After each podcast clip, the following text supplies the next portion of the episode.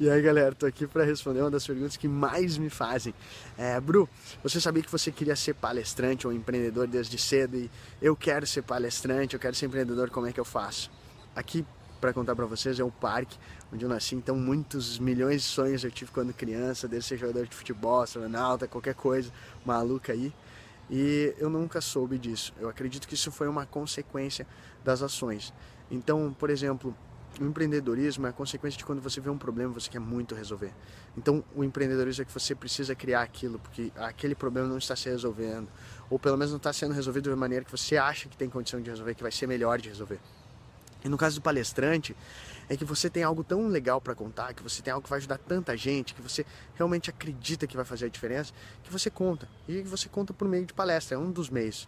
É, tanto que eu não me vejo como palestrante. Quando você vê um Mark Kurt, o Rodrigo Hernandes, você vê pessoas que falam e, mexem contigo, parece que entram no seu corpo, mexem com a sua cabeça, daquela chacoalhada.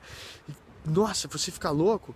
É, não é só. Aquela pessoa não disse, ah, você pareceu achar alguma coisa para falar. Eles acharam coisas tão legais, coisas tão incríveis para contar. E a palestra foi uma das maneiras. Aí tem um vídeo, tem a, ah, os artigos. Então, ser palestrante é uma consequência de algo muito legal que você contar para o mundo. Então, se você é, simplesmente está nessa vibe, porque é legal estar tá lá no palco, porque é legal as pessoas uh, ouvirem seus conselhos, ou é legal essa moda de empreender, é, repense um pouco busque mais um problema, busque mais algo que você queira contar.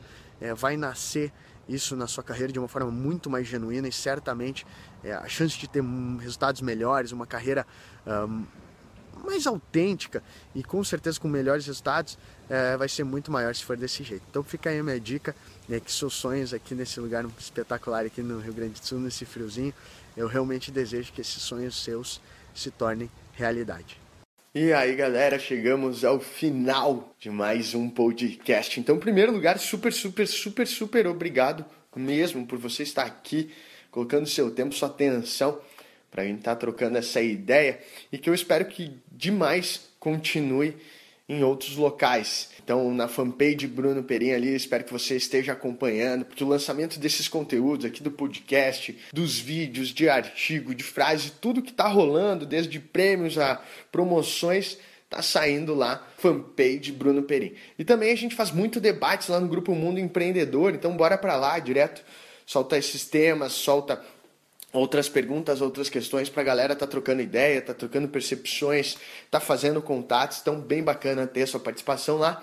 E claro, não esqueça de assinar aqui o podcast, porque daí você fica sabendo novidades muito bacanas quando saiu algo novo, simplesmente tá aqui para você. Então, meu muito obrigado e até a próxima. Tchau, tchau.